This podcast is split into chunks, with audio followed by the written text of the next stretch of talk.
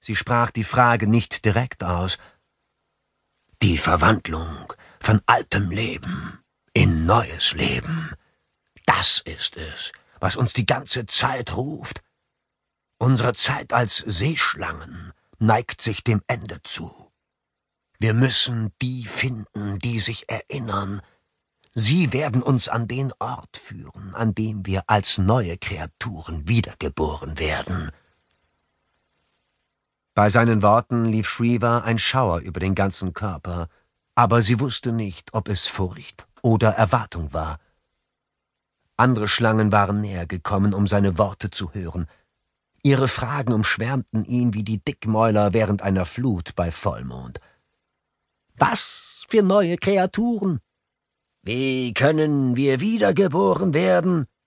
Warum geht unsere Zeit zu Ende? Wer wird sich für uns erinnern?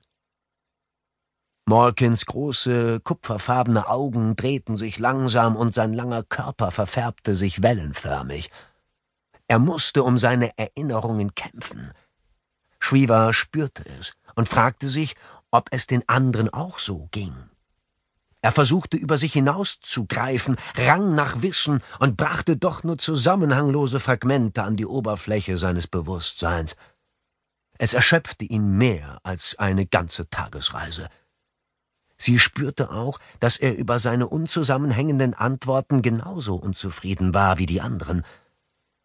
Wir werden wieder sein, was wir einst waren. Die Erinnerungen, die ihr nicht versteht, die Träume, die uns Angst einflößen, stammen aus dieser Zeit. Verdrängt sie nicht, wenn sie euch überkommen sondern denkt darüber nach, bringt sie ans Licht und teilt sie mit uns allen. Er hielt kurz inne und sprach dann langsamer weiter Unsere Wiedergeburt ist längst überfällig. Und zwar schon so schrecklich lange, dass ich fürchte, es ist etwas schiefgegangen. Irgendjemand wird sich für uns erinnern andere werden kommen und uns schützen und führen. Wir werden sie erkennen. Und sie. Und. Er klang unsicher. Die silberne Versorgerin, sagte Cesorea ruhig. Wir sind ihr gefolgt, aber sie hat uns nicht erkannt. Seilig wand sich unbehaglich mitten durch das ruhende Knäuel.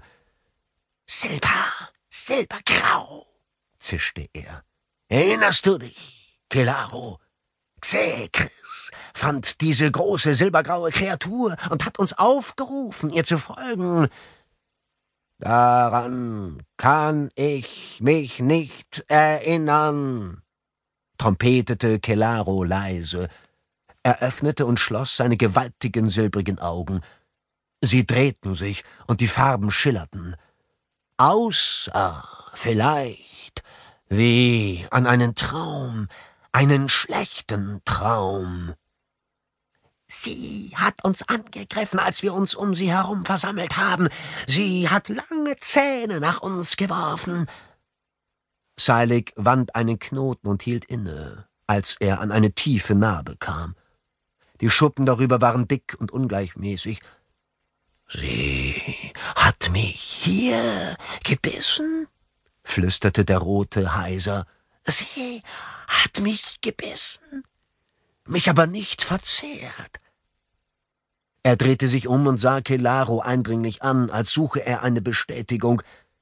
Du hast mir ihre Zähne aus der Haut gerissen. Sie hatten mich durchdrungen und waren stecken geblieben.